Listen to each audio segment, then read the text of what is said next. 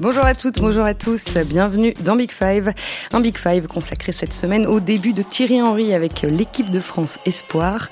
Le nouveau sélectionneur des Bleus a entamé son mandat par une belle victoire, 4 buts à 1 en amical contre le Danemark. Alors quels enseignements peut-on tirer de ce premier match? Quel plan de jeu avait concocté l'ancien attaquant des Bleus? On parlera notamment de la performance de Warren Zaïre-Emery, incontournable en ce début de saison. Et puis on va se pencher sur les premiers pas de Thierry Henry à la tête des espoirs, ses méthodes, son staff, son management aussi. Comment appréhende-t-il ce groupe de très jeunes joueurs? Un groupe assez soudé, emmené par euh, Ryan Cherky et Bradley Barcola notamment. Avec moi aujourd'hui, euh, de nouveau dans Big Five, deux reporters de la rubrique foot. Flavien Trésarieux pour commencer. Bonjour Flavien. Bonjour Marie. Et puis nous sommes en ligne avec Régis Testelin qui a suivi le match euh, des espoirs hier à Nancy. Bonjour Régis. Bonsoir Marie. Bonjour. Vous avez le casting et le menu. Maintenant, on peut commencer. Jamais, sans doute, l'équipe de France Espoir n'a été autant attendue et scrutée. La nomination de Thierry Henry offre une visibilité inédite au Bleuet à moins d'un an des Jeux Olympiques à Paris. Les JO, objectif numéro un du nouveau sélectionneur, mais avant cela, il va falloir qualifier les espoirs pour l'Euro 2025, on va y venir. Alors le mandat de Thierry Henry a donc commencé avec cette victoire 4 buts 1 contre le Danemark à Nancy. Euh, Régis, tu étais hier à, Marcel. Picot. Euh, qu'est-ce que tu as perçu de, Thierry Henry? Comment est-ce qu'il s'est euh, comporté sur le banc? Qu'est-ce qui t'a marqué en particulier? Bah, ce qui m'a marqué, c'est ce que tu as dit, c'est le, c'est la visibilité et, l'effet Henry, parce que, parce que je veux dire, on le remarque à tous les étages. Marcel Picot, il y avait 16 500 personnes. Euh, il y avait un engouement monstrueux. Euh, il y avait 50 euh, journalistes accrédités, alors que la dernière fois que l'équipe de France Espoir est venue à Nancy, il y avait 14 journalistes accrédités. Pour la petite histoire et l'histoire interne, l'équipe de France Espoir, à l'équipe, elle est suivie historiquement par un seul journaliste. Et là, on est deux tu vois, il, est, prévu qu'on soit deux jusqu'aux Jeux Olympiques. Et c'était pas prévu avant la nomination de Thierry Henry. Donc le fait que Thierry Henry ait pris l'équipe de France, nous on a doublé les effectifs pour suivre les espoirs.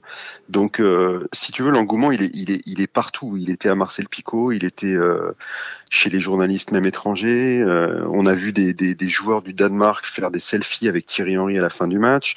on a vu le stade de Nancy scander son nom. Enfin, je veux dire c'est depuis qu'il est là, c'est un truc. Euh, enfin, c'est pas les A, c'est pas l'engouement qu'il y a autour des A, mais c'est un engouement jamais vu en espoir.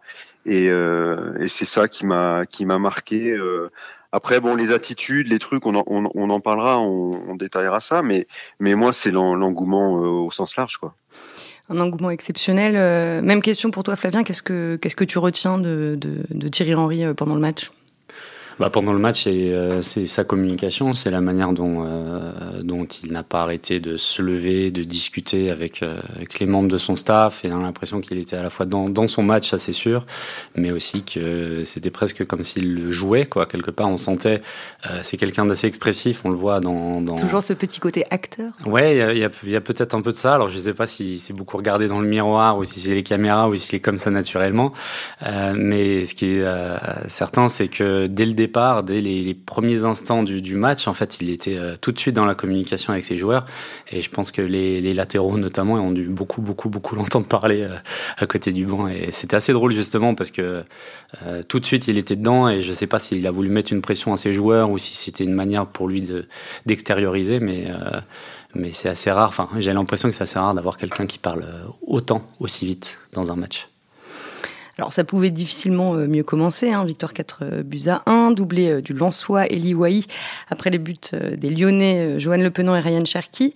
rapidement, Flavien, qu'est-ce qu'on peut dire du niveau des Danois? Est-ce que c'est l'une des meilleures équipes du moment en Europe?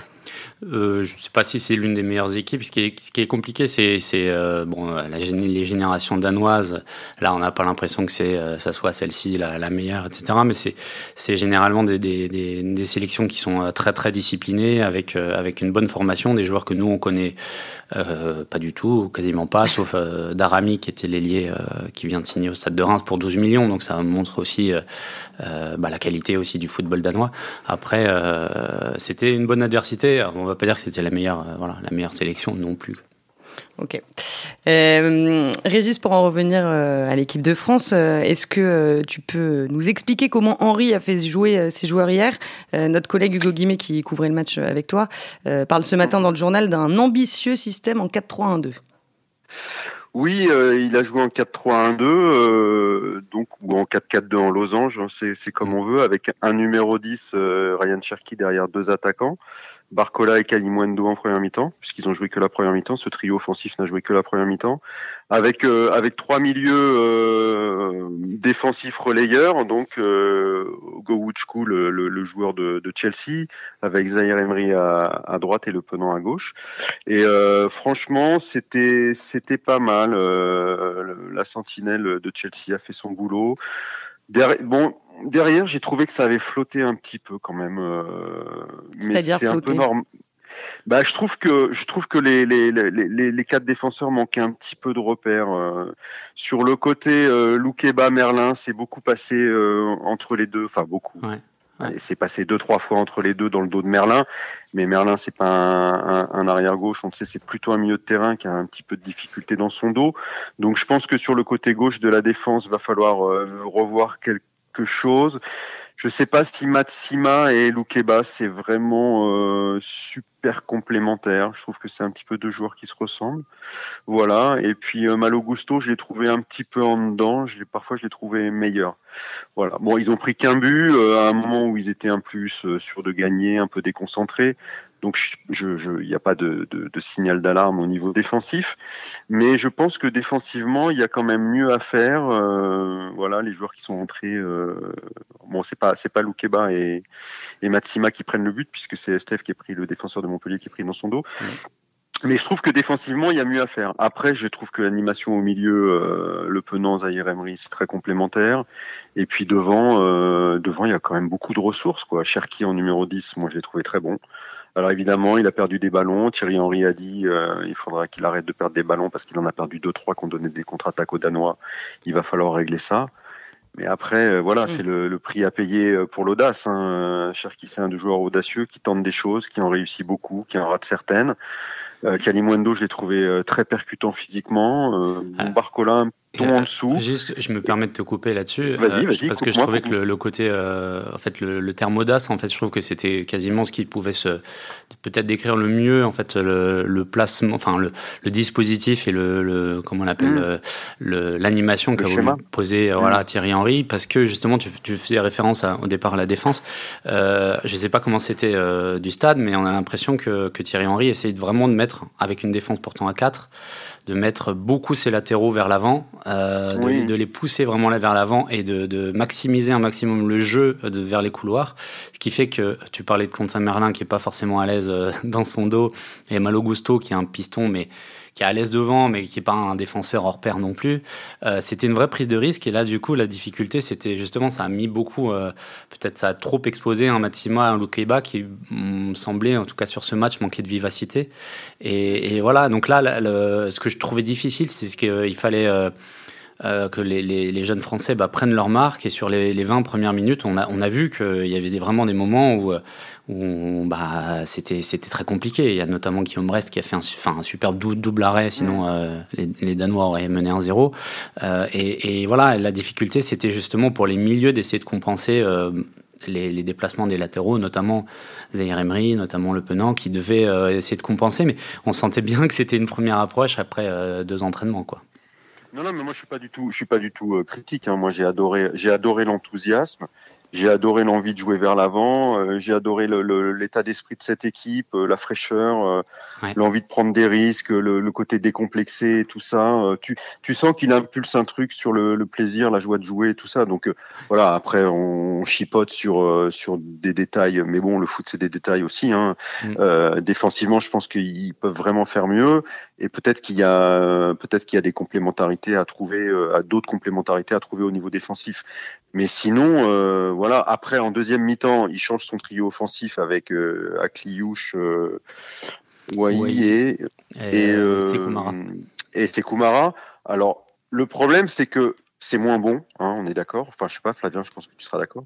C'est moins bon, c'est moins individuellement, tu veux dire? Ouais, qualitativement. Euh, le, le, le, le le trio. Ouais, le trio. La, la, la, résultante du trio de, de, seconde période est beaucoup moins saignant que le trio de première, euh, qui je trouve réunit plus de talent, plus de, de, facilité à se trouver, plus de qualité technique, etc.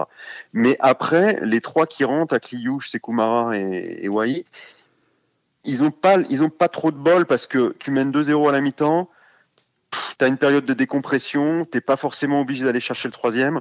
Donc tu mets peut-être moins d'engagement et d'énergie que ce qui a été fait en première mi-temps. Donc les, les, trois se retrouvent à un moment un petit peu dans des temps faibles de l'équipe. Mm. Mais mais ils se sont accrochés. Mais à Cliouche, il a réussi à remonter le courant parce que pendant euh, une demi-heure, j'ai eu très peur pour lui, ouais. pour son bilan, pour son bilan. Et puis euh, finalement, il est sur le troisième but. Wai, euh, il n'existe pas beaucoup pendant 20 minutes, mais euh, il est là tout le temps. Il finit par, par mettre un doublé. Ouais. Et c'est Kumara, il est là sur le troisième but aussi.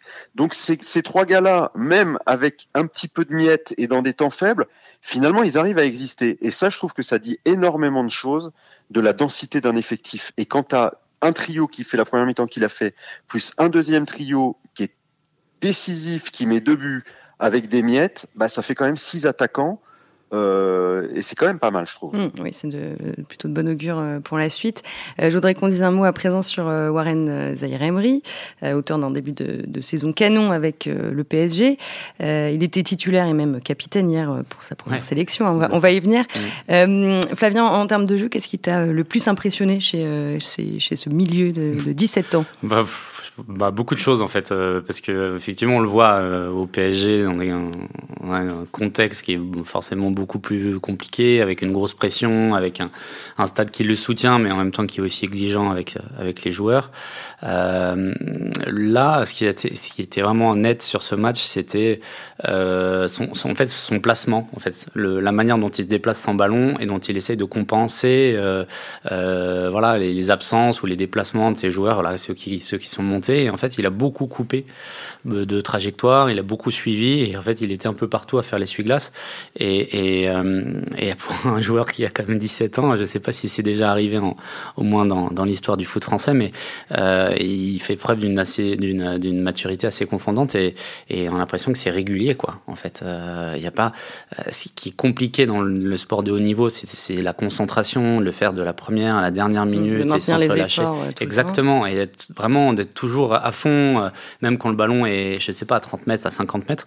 Et, et lui, bon, ça évidemment, euh, ça lui arrive de faire des erreurs, voilà, mais mais vraiment globalement, pardon, euh, au milieu de terrain, euh, il apporte une, vraiment une plus-value, voire vraiment incroyable, quoi. Alors c'est le Benjamin du groupe. Et il a donc été nommé capitaine. Warren m'a donné beaucoup de réponses positives, que ce soit dans le vestiaire ou sur le terrain. C'est ce qu'a déclaré Henri après le match. toi, Régis, qu'est-ce que tu as pensé de, ce choix assez étonnant pour le brassard?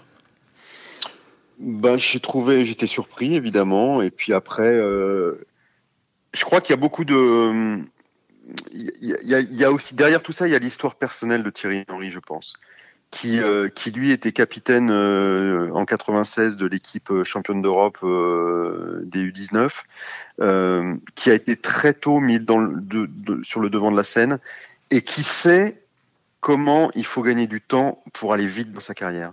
Et je pense que tout ce que vit Warren Zahir Emery, euh, Thierry Henry l'a vécu euh, à son époque, peut-être avec un ou deux ans de, de, retard par rapport à Emery, mais c'était pas la même époque. Ouais. Et, et, je pense qu'il y a un transfert sur le côté. Écoute, mon petit Warren, euh, tous les deux, on va gagner du temps, et moi, je vais te faire gagner du temps. Et si tu, et si tu veux qu'on gagne du temps tous les deux, pour, pour les espoirs, pour Léa, pour ta carrière, on, on va pas perdre de temps. Donc, tu vas prendre le brassard tout de suite. Pendant un ou deux mois, ou 4-5 matchs, ça va être compliqué parce que t'es pas prêt pour ça. Mais, mais le temps que tu vas perdre en n'étant pas prêt, tu vas le gagner dans 6 mois. Et euh, en fait, il veut le, il veut aller vite avec lui parce qu'il sait que il sera remboursé, quoi. Il, il sait que le gamin, il, il faut qu'il, il faut qu'il avance vite. Il a tout ce qu'il faut pour prendre les clés du camion chez les espoirs et chez Léa euh, à moyen terme ou à long terme. Donc euh, pourquoi attendre? Et c'est ce qu'il dit quand il dit euh, oui, vous pensez peut-être que c'est trop tôt, vous avez le droit de le penser, mais euh, on peut penser aussi que c'est trop tôt pour être euh, titulaire en, en, espoir, et puis on peut aussi penser que c'est trop tôt pour être titulaire au PSG. Mais non, en fait, c'est pas trop tôt. Mm. C'est évidemment qu'il n'est pas parfait dans son rôle. Euh, il a des aspérités puisqu'il a que 17 ans. Mais nous on va on va avancer avec lui, on va lui faire gagner du temps et je pense que c'est tout ça. C'est pas Warren Zahirami n'est pas le capitaine idéal de l'équipe de France hier soir à Nancy. Non, mais on peut, on peut pas dire ça. C'est pas possible. Euh, il faudrait ne rien connaître au foot. C'est, c'est pas l'histoire. Je pense que Loukeba ou un autre, euh, ou même Le Penant aurait été un meilleur capitaine. Mais, mais, euh, mais dans six mois ou dans un an, le meilleur capitaine ce sera Zahir Emery. Et ça a commencé hier soir à Nancy. Et, puis Thierry Henry, et, Thierry Henry connaît la musique. Et puis ça peut lui permettre aussi de sortir un peu de son cocon au sein du vestiaire, etc. Parce que si j'ai bien compris, moi je le connais pas personnellement, mais c'est un, ça a l'air d'être un taiseux, quelqu'un qui est pas forcément fermé aux autres, mais qui n'a pas l'habitude de prendre la parole. Oui, et, euh, hier on l'a vu. hier, il, a été, il, a été, envoyé en conférence de presse euh, hier euh, parce qu'il était capitaine, il est venu en zone mixte. Ah, tu, tu, sens que, mais il a 17 ans. Enfin, oui, il est un peu vert. Souvenons-nous de nous ce qu'on était à 17 ans dans nos activités respectives. non, mais c'est vrai. 17 ans, t'es un ado. Et à 17 ans, il est venu, bon, euh, voilà, il était, il était pas à l'aise, il cherchait ses mots et tout ça, mais c'est pas grave, ça fait partie du, du job. De, et c'est ça que Thierry Henry veut, c'est qu'il vienne et puis que la dixième fois en zone mixte, et ben voilà, il soit comme un garçon, un garçon de 26 ans, alors qu'il en aura 18. Et euh, mais il va progresser très vite, c'est sûr. Donc c'est un choix définitif. Et Thierry Henry va conserver le brassard. Ah ça, je sais pas. Hein. Ça, je sais pas. Il faudrait. Il l'a, il l'a pas dit. Hein. Et comme c'est quelque chose d'assez nouveau, en plus, on peut pas, tu vois, on peut pas. Euh, c'est difficile, mais, mais s'il lui donne, c'est pour l'installer dans le long terme. Donc, euh, et puis il a dit qu'il était content. Enfin, il a dit qu'il était content et qu'il avait vu ce qu'il voulait voir. Donc, euh, est-ce qu'il avait le choix d'ailleurs Emery quelque part Parce que finalement, il sait très bien qu'il est testé par son sélectionneur, euh, alors qu'il le challenge clairement parce que bah, il a confiance en lui et, et comme tu l'as dit, il veut lui faire gagner du temps, donc c'est un tout bénéf pour, euh, pour le joueur. Mais est-ce qu'il avait le choix quand as Thierry Henry qui vient te voir et qui lui dit Bon, mon coco, euh, tu vas porter le brassard? Bah, C'est oui, ah monsieur, quoi. tu vois je, je, pense qu'il est flatté quand même. Ouais. Enfin, t'es quand même flatté, non? Tu dis, au début, tu te dis, tu te dis, est-ce que je vais être à la hauteur? Est-ce que je vais savoir prendre la parole euh, à des gars qui ont 4 ans de plus que moi? Est-ce que je vais, tu vois mm. Parce que comme comme disait Marie, il est ouvert. Hein. Ouais. Et 4 ans, euh, quand tu as 17 ans et que ton copain il en a 21, c'est énorme. Ouais. C'est énorme comme différence d'âge. Mm. Et euh, il, a, il a dû se demander, mais je vais y arriver ou je vais pas y arriver? Et puis finalement, il a, il, a dû se dire, mais si le coach il, me, il me sent capable, c'est que je dois l'être. Mm. Et, puis, et puis ça va aller de mieux en mieux, je pense. Enfin, je lui souhaite. Et plus, plus généralement, euh, que dit cette décision de, de la relation qu'entretient Thierry Henry avec, euh, avec les jeunes joueurs, à ton avis, Flavien? Euh, bah, moi, je me souviens de, bah, de sa brève, de son bref passage à Monaco. Alors, c'était un peu dans la, la force. fin 2018 Fin, ouais, fin 2018 jusqu'à ouais, janvier 2019. il avait, bon, c'était dans un contexte qui était très très compliqué, mais il, il avait pas hésité euh, à lancer une multitude de jeunes, même en Ligue des Champions contre l'Atlético de Madrid de mémoire et Bruges. Euh, je pense à Moussa Silla, Massengo, à Kefren Turam aussi à l'époque et tout. Et, euh, c'est en Ligue des Champions, quoi. Donc euh, tout le monde te regarde, l'Europe te regarde. C'est pas simplement de la Ligue 1 qui est déjà pas mal euh, visionné et, et regardé. il avait, il avait pas hésité. Et je pense que du coup, il y a, un discours. Ce qui doit être compliqué, c'était, c'est d'essayer de, à la fois de responsabiliser les jeunes, mais de leur dire, bon, les gars, pas de pression, quoi. Et bon, là, il s'avère que Zaire Emery, je pense, dans un match amical contre le Danemark, euh, peut-être même pour la suite en, U21, c'est une pression moindre. Mais je pense que Thierry Henry, là-dessus, euh, le regard des autres, il s'en fiche. Et je pense que voilà, le discours qu'il a dû apporter à son, à son joueur, c'est ça. C'est, on est dans notre, quasiment dans notre cocon, c'est notre dialogue. Et le reste, voilà, si ça marche pas, bah, on s'en mm. fout, quoi. Après, qui est plus légitime que Zaire Emery, titulaire au Paris Saint-Germain? Parce que si tu reprends le 11, non mais si tu reprends le 11 de départ, euh, il est le, le, gars est titulaire à Paris. Ouais, ouais, bien sûr. Pas titulaire à Brest ou à Lorient. Ah, c'est comme ça que euh, tu as légitimité, clairement. Bah, même, même Cherki, bon, Cherki, c'est un grand joueur, il est titulaire à Lyon et tout ça. Mais Lyon est dernier du championnat. Euh, c'est pas la même équipe, l'OL et le PSG. Et Ouari Emery, il est entraîné par euh, Louis Aragonès. Et Louis Aragonès. Louis Enrique. Euh, Louis Enrique, pardon. Louis Enrique. Et Louis Enrique a décidé que Warren Zahir Emery serait titulaire dans son équipe. Ouais. Donc, euh, qui tu veux qu'il fasse Henri tu, prends les 11 joueurs. Le, meilleur, c'est qui? C'est celui qui est titulaire à Paris. Hmm. Enfin, c'est basique, mais euh, il y a un moment, euh, filer le brassard au meilleur joueur de ton équipe, c'est aussi. oui, il y a une certaine forme de logique. Bah oui, je trouve je trouve. Et euh, pour en revenir à, sa relation avec, euh, avec les jeunes en, général, euh, Régis, au moment de sa nomination, toi tu avais écrit dans, le journal Henri et les jeunes, ce n'est pas un problème et ce ne sera pas une découverte. Qu'est-ce que tu voulais dire précisément? Est-ce que tu pensais aussi à, son passage à Monaco dont nous a parlé bah, Flavien? je pensais, Oui, je pensais à ce qu'a dit Flavien. Euh, avec un bémol sur ce qu'a dit Flavien, enfin j'ajoute juste un truc sur ce qu'a dit Flavien, c'est que quand il lance tous ces jeunes-là à l'Atlético Madrid, euh, Massengo, euh, etc., il en connaît aussi arrière droit, souviens-toi. Euh, il avait il avait 17 blessés dans son effectif. Mm. Ce, qui a, ce qui a d'ailleurs ce qui a été désastreux pour lui dans son passage à Monaco et qui lui a probablement coûté son son expérience là-bas. Mais euh, donc il, il avait il avait pas trop le choix quand même. Je suis pas sûr qu'avec tout son effectif au complet, il aurait fait débuter autant de jeunes. Mais ce qui est sûr, c'est que Thierry Henry, il sait ce que c'est que d'être le plus jeune dans un groupe, puisqu'il a été à la Coupe du Monde 2018, 2000, 1998 avec Trezeguet. Mm. Il, il, sait, il sait la, les complexes de la jeunesse, les forces de la jeunesse, les difficultés, les avantages, les atouts, les inconvénients. Il sait tout ça. Il sait, il a fait toutes les équipes de France de jeunes. Euh, il a fait, il a commencé sa carrière d'entraîneur avec les moins de 16 ans à Arsenal.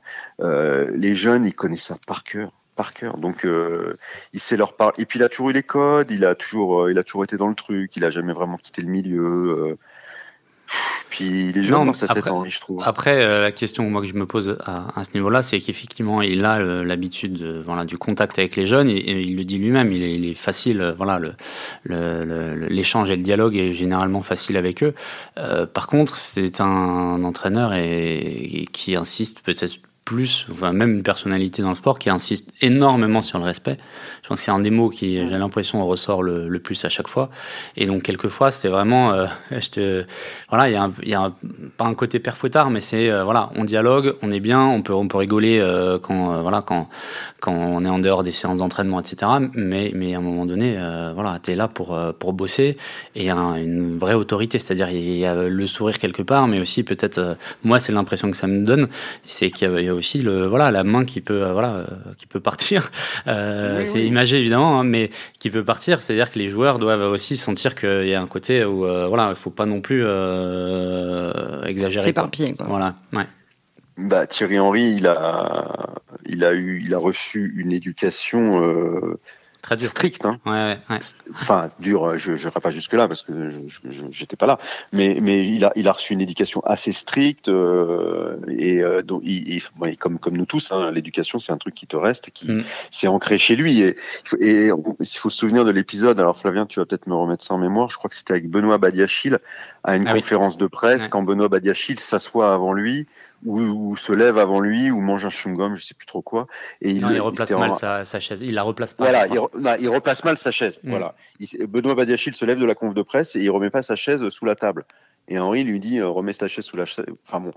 Mm. Bon, c'était too much. C'était probablement too much à l'époque. C'était vraiment euh, surjouer un peu le côté père mm. Mais, mais il avait un côté, il a un côté comme ça il a un côté, euh, faut dire bonjour, faut dire merci, faut dire s'il vous plaît, euh, faut regarder les gens dans les yeux, mm. euh, faut etc etc. Mais il y a une belle complicité. Il y avait une scène marrante hier en zone mixte d'ailleurs. Je fais une petite parenthèse. À un moment, il y a Cherki qui vient en zone mixte et puis on lui demande comment ça se passe euh, les débuts de Thierry Henry? Bon, il fait j'ai pas j'ai pas été surpris parce que moi-même moi-même je suis un mec bizarre. Donc il, il sous-entendait que Thierry Henry était euh, lui-même un mec bizarre, quoi. Donc, euh, donc on relance Cherki, on lui dit mais qu'est-ce que tu as voulu dire que le sectionneur euh, était bizarre? Il fait ouais, et puis il nous fait un clin d'œil, il fait ouais bon bah ça ça reste entre nous. Donc tu, bah, fait. non mais tu sens que Cherki il a pas il a pas peur de chambrer, de faire un clin d'œil sur le fait ouais mon sélection mon nouveau coach il est un peu bizarre. Et puis et puis ça veut dire aussi qu'il y a une complicité quand même probablement qui s'est installée entre. Euh, ouais, tu, sens les joueurs, réceptifs Ouais, bah parce que sinon tu dis pas ça. Sinon, si tu as vraiment euh, les jetons du père Fouettard, euh, tu, tu, tu, tu, fais pas des clins d'œil comme ça en zone mix parce que tu sais que c'est touchy. Et là, il l'a fait, il l'a fait sans arrière-pensée. C'était, c'était frais quoi. Donc, je pense que, enfin après, faut pas, c'est un raccourci. Hein. Moi, il y, a un passage, euh, il y a une phrase qui m'avait marqué de, Thierry Henry sur sa, conférence de presse de, présentation euh, en, tant que sélectionneur des espoirs, où il explique et ça, je pense que ça, ça peut s'appliquer à, la jeunesse en dehors du foot aussi. C'est que, pardon, à son époque, les jeunes, quand ils intégraient un groupe dans un club en effectif, c'était les jeunes qui devaient s'adapter et aller vers les plus vieux et gagner un peu leur place, quoi. Euh, c'est-à-dire faire un effort pour aller euh, faire le premier pas vers les plus vieux.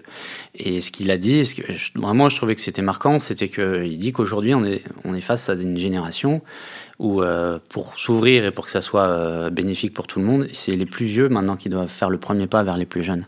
Et, ça, pour le coup, moi j'ai l'impression qu'en dehors du foot, c'est aussi comme ça. Et dans le foot, ben, en fait, j'ai l'impression que lui, il est il a, compris la démarche, en fait. Il a une bonne lecture, enfin, à mon sens, évidemment, et peut-être, je sais pas s'il a analysé psychologiquement, etc., etc., mais de ces échanges-là, il, sait que euh, pour tenir son groupe et, l'emmener avec lui, il va falloir vraiment qu'il aille vers, eux, quoi. Et notamment vers un Cherki, je pense que, euh, voilà, c'est assez marquant, c'est un de ses joueurs clés. Euh, tu, parles du groupe. Est-ce que tu sais quelle ambiance générale règne au sein de l'équipe? Est-ce qu'il y a certains leaders qui ont émergé?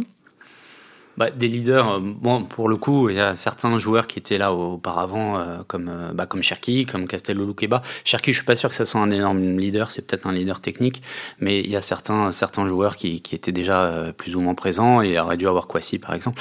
Il y a, il y a Luqueba qui était en, défense centrale, là.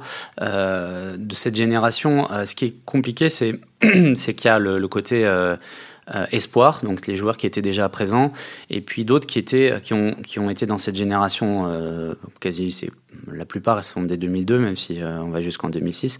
Euh, mais il y a des joueurs qu'on connaît assez peu, comme Lucien Goumet par exemple, qui était l'un des, joueurs les plus importants de la génération 2002 à partir des U16. On l'a, il était remplaçant euh, contre le Danemark, mais c'est le genre de joueur peut-être qu'on connaît moins, mais à l'intérieur qui est capable en fait d'avoir un leadership et voilà et que pas mal de joueurs connaissent, notamment bah, Keba, Matsima qui était aussi qui a quasiment fait toutes les équipes de France de jeunes. Enfin, c'était le, parcours royal, on va dire le Penant aussi, qui était l'un des remplaçants de, cette génération des U16, U17. Euh, voilà, donc il y a certains joueurs comme Agoumé, par exemple, ou Keba, qui doit le prendre aussi, euh, ce, rôle-là, euh, dans un contexte où c'est un joueur qui, qui, a rejoint un des plus gros clubs de Bundesliga aussi. voilà, mais j'en oublie mm. sûrement. Parce que je précise que là, pour les qualifs à l'Euro, Thierry Henry ne peut sélectionner que des joueurs nés après le 1er janvier 2002. Euh, un mot rapidement euh, avant qu'on termine euh, sur le staff formé par par Thierry Henry, qui est composé de, de Gérald Baticle, donc l'ancien entraîneur d'Angers, Gaël Clichy, ancien international qu'on connaît bien, et de Jérémy Janot aussi, gardien légendaire des Verts. Flavien, qu'est-ce que tu peux nous dire un peu de, de, de, ce staff, comment comment il travaille, comment comment se répartissent les tâches entre Alors, entre ces quatre hommes? Déjà sur les nominations, mais je parle sous le contrôle de, de Régis. Euh, je crois que tous les noms n'ont pas été euh, à l'initiative de Thierry Henry. Par contre, évidemment, ça a été validé par Thierry Henry, validé par tout le monde à la Fédé. Donc, c'est-à-dire que tous les noms n'étaient pas. Par exemple, un Gérald Baticle, euh, il a été soufflé, ce nom a été soufflé par Jean-Michel Aulas. Euh, voilà, et, et euh, après. Euh, c'est plus un choix de la Fédé. Ouais, c'est plus. En, tout cas, c'est le côté lyonnais en fait. Il a été, il a été beaucoup dans le staff. Il a été coach des, attaquants à l'OL notamment. et voilà, j'imagine qu'ils ont considéré et Baticle en premier qu'après son expérience en Juin où ça s'était pas toujours bien passé ni avec les dirigeants ni avec les joueurs, c'était par contre quelqu'un qui avait vraiment cette cette, cette expérience là et, de conseil et, et de dialogue et peut-être un peu plus d'expérience que Thierry Henry. Euh, voilà, et Gaël Clichy, lui, c'est un grand ami euh, de Thierry Henry, qu'il le connaît. Euh, alors, je sais pas, je me souviens plus s'ils ont joué ensemble à Arsenal ou pas, mais en tout cas, il y a cette fibre londonienne là. Et, et Jérémy Janot, c'est quelqu'un qui est de la génération de Thierry Henry, donc 77. Euh, il me semble qu'ils ont été aussi en espoir. Alors je sais pas si Jérémy Janot y avait joué. Il y a eu une sélection. Non, non, ils, ont joué, ils, ont, ils ont joué parce que j'ai revisité, le, les, revisité les 11 sélections de Thierry Henry en espoir cette saison. D'accord, ouais. Euh, cette, cette, semaine pour un papier. Et euh, Janot a joué avec Henry en espoir. D'accord, bah voilà. Donc ils, se connaissent, ils se connaissent depuis lors et, et Jérémy Janot aussi, a, dans son expérience récente, a accompagné durant un an l'évolution de Lucas Chevalier, qui était donc, le gardien de voilà, qui était des Espoir et, du LOSC. Et donc, il a beaucoup accompagné. Et je sais que Chevalier, par exemple, a beaucoup apprécié bah, l'apport et le, le, le, hmm. dialogue que, que, Jeannot a initié avec lui. Clichy, c'est donc un choix d'Henri, tout à fait, Flavien. Et, et Batik, c'est donc un choix lyonnais, comme tu l'as dit, je confirme. Et Jeannot, c'est un choix fédéral. un choix de la Fédé. Ok. Voilà. Tout le monde a mis, a mis son petit grain de sel. Euh, alors, le prochain match des espoirs, c'est euh, le lundi 11 septembre contre la Slovénie, assurant en direct sur la chaîne L'équipe. Euh, les Bleus sont dans le groupe H avec la Slovénie, donc la Bosnie-Herzégovine, Chypre et l'Autriche. Régis, c'est un groupe, c'est un groupe plutôt abordable ou un peu piégeux malgré tout? Alors là, là, franchement, Marie, je pense que tu m'en demandes beaucoup trop. parce que je te retourne toi vers Flavien parce que là, je sais pas. franchement, je, je, sais pas. J'ai vu juste que la Bosnie, hein, j'ai vu juste que la Bosnie avait gagné, c'est ça euh, la Bosnie, non, a perdu. C'est la Slovénie qui a gagné son premier voilà, match. La, la Slovénie a gagné en Bosnie 2-1, c'est ça. Voilà, la Slovénie a gagné en Bosnie 2-1. Donc, euh, c'était la question a priori, on va chez le, on va chez la meilleure équipe du groupe, si j'ai bien compris, a priori, puisqu'ils ont gagné en Bosnie. Donc, euh, non, bah, franchement, avec les joueurs qu'on a, avec l'équipe qu'on a, avec la dynamique qu'on a, la visibilité qu'il y a, l'engouement qu'il y a, le, enfin, enfin, on va survoler ce groupe. Alors, moi, je, enfin, j'espère, hein, évidemment, je le souhaite, euh, et je préfère être aussi optimiste que toi. mais euh, la, vraie difficulté dans ce genre de groupe-là, c'est que tu as un seul qualifié directement, et que en général, bah, la France a toujours le côté euh, euh, bah, le statut de favori, quels que soient les joueurs finalement qui sont, qui sont alignés. Et euh, bah, la plupart du temps, les adversaires, on les connaît pas. Enfin, les staffs, évidemment, on les connaissent, les joueurs, non. Mais ce qui est compliqué, c'est d'aller jouer en Slovénie, euh, d'aller jouer en Bosnie ou à Chypre, par les U21, enfin les espoirs chypriotes, on, on les connaît pas. Et on joue en général ce genre de match devant pas grand monde, dans des petits stades et pas forcément des grosses pelouses. Et la vraie difficulté, c'est d'arriver à marquer, d'être concentré du début à la fin. Et il y a beaucoup de générations françaises qui sont casser les dents, quoi.